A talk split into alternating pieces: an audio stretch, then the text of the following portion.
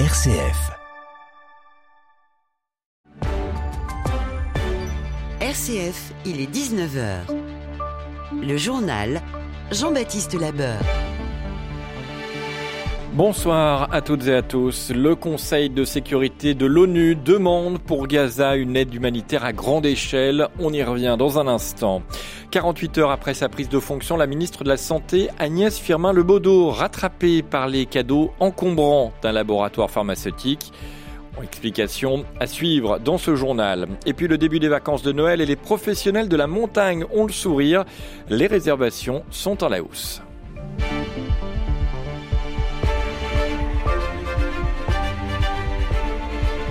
C'est seulement la deuxième résolution du Conseil de sécurité de l'ONU depuis le début de la guerre entre le Hamas et Israël.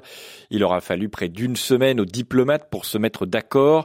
Le Conseil de sécurité a donc voté en fin d'après-midi une résolution exigeant une aide humanitaire à grande échelle à Gaza, mais sans appeler à un cessez-le-feu. Étienne Pépin. La résolution a été adoptée par 13 voix pour, aucune contre et deux abstentions, celle des États-Unis et celle de la Russie. Le texte exige de toutes les parties qu'elles autorisent et facilitent l'acheminement immédiat, sûr et sans entrave d'une aide humanitaire à grande échelle à Gaza.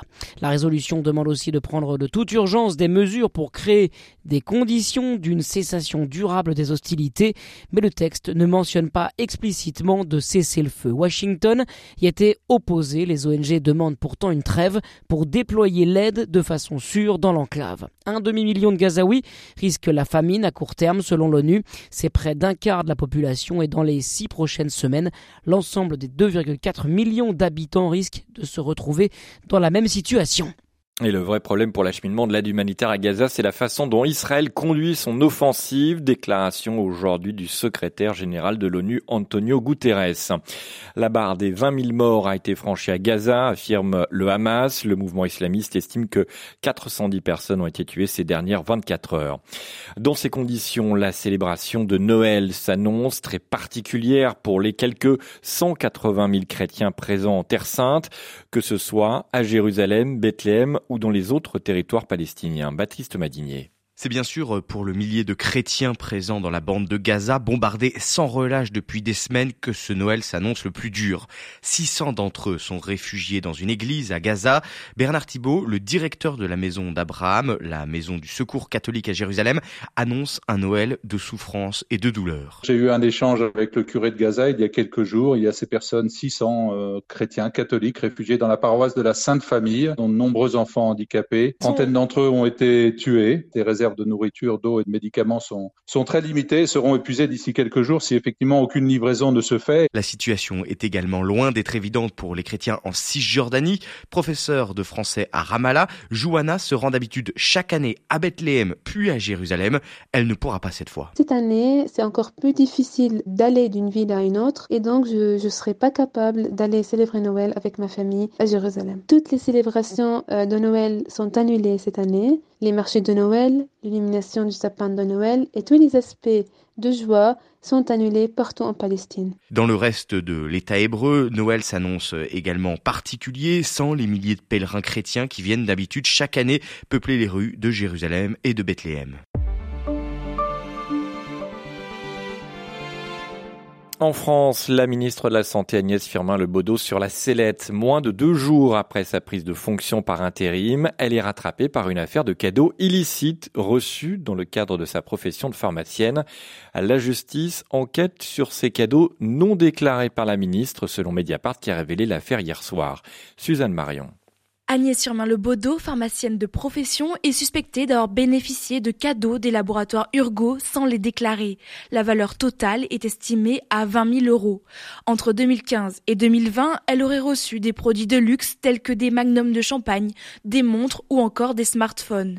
Or, depuis 1993, la loi interdit aux professionnels de santé de recevoir des avantages, que ce soit en espèces ou en nature. D'ailleurs, les laboratoires Urgo ont été condamnés en janvier pour avoir offert des cadeaux à des pharmaciens, et cela en échange de l'achat de leurs produits et l'abandon de remises commerciales. Après cette condamnation, la répression des fraudes s'est tournée vers les pharmacies destinataires de ces cadeaux, et c'est donc dans ce deuxième volet qu'Agnès Firmin-Lebaudot est visée.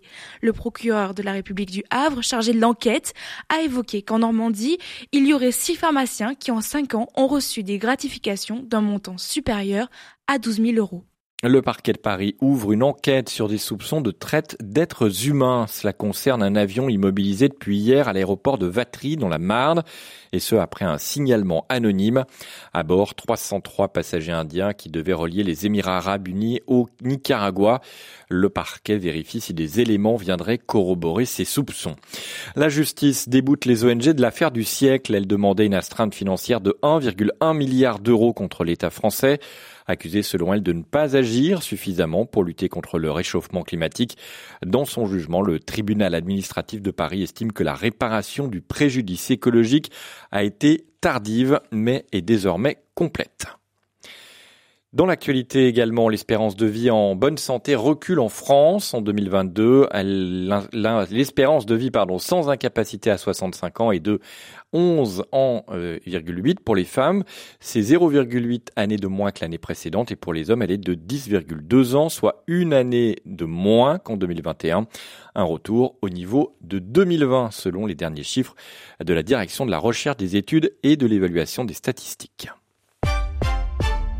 Le divorce est consommé entre la France et le Niger. Après le Mali et le Burkina, les derniers soldats français déployés au Niger ont quitté le pays aujourd'hui, actant le divorce entre Paris et la junte militaire. Cela met aussi fin à plus de dix ans de combats anti-djihadistes français au Sahel. Et fait rare, en quittant le Niger, Paris a également annoncé tout à l'heure la fermeture de son ambassade à Niamey. Depuis dix ans, la France a privilégié une approche militaire au détriment de la diplomatie. Résultat, elle n'a pas su vu, elle n'a pas pu voir les changements en cours dans ces pays. C'est ce qu'explique la chercheuse Virginie Baudet, responsable du Sahel à l'Institut international de recherche sur la paix de Stockholm. On a vraiment euh, une approche très militaire, euh, Serval, Barkhane, mais effectivement, en fait, après, avec la rupture avec les autorités militaires, ça a conduit vraiment à l'échec de la diplomatie. Et en fait, il était aussi trop tard pour continuer à avoir des relations apaisées avec ces États. Donc, en fait, il y a une rupture et on le voit, nous aussi, au, niveau de la recherche, on n'arrive plus à inviter euh, des chercheurs de la région puisque les visas sont très difficiles à obtenir et au Niger, c'est quasiment impossible. Et on se coupe de nos réseaux et des gens avec lesquels on travaille. C'est vraiment une rupture qui est, qui est violente, mais qui s'exprime avec force et on a du mal à comprendre cette volonté de changement. En fait, on a du mal à appréhender que les nouvelles autorités demandent à ce que leur choix soit respecté, euh, le respect de la souveraineté des États, le fait de vouloir être euh, considérés comme des partenaires. En République tchèque, au lendemain de la pire tuerie qui a connu le pays, le bilan a été revu à la baisse par les autorités. L'assaillant qui a ouvert le feu hier à l'université Charles de Prague a tué 13 personnes avant de se suicider. Âgé de 24 ans, cet étudiant était inconnu des services de police et n'a laissé aucune justification à ses actes. La guerre en Ukraine, le président américain Joe Biden veut resserrer l'étau sur la Russie. Il a signé un décret autorisant les États-Unis à prendre des sanctions contre toutes les banques qui soutiendraient l'effort de guerre russe contre l'Ukraine. Les premiers départs en vacances de Noël, la SNCF attend à plus d'un million de voyageurs dans ses gares d'ici dimanche. Sur la route, les premiers bouchons aujourd'hui avec une journée qui était classée orange au niveau national mais rouge en Ile-de-France et en Auvergne-Rhône-Alpes. Les acteurs de la montagne sont optimistes avec un début de saison euh, qui euh, part bien. Le taux d'occupation prévisionnel de l'ensemble des lits touristiques pour les vacances de Noël et du Nouvel An se hisse à 75%, indique l'Observatoire national des stations de montagne. C'était 69% l'an passé. Une fréquentation qui pousse Patrick Provost à l'optimisme. Il est directeur de l'Observatoire de la montagne.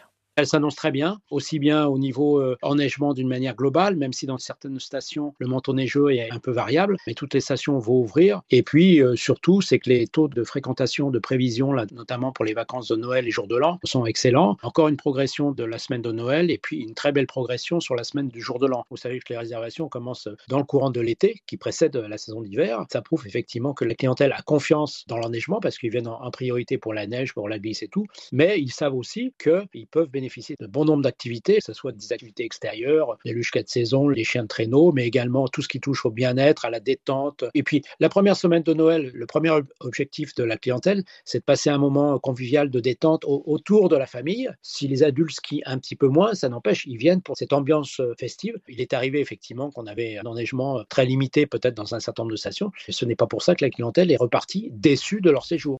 Et pour les prochaines vacances d'hiver, le taux d'occupation prévisionnel des lits de montagne est en hausse de 3% par rapport à la même période l'an passé.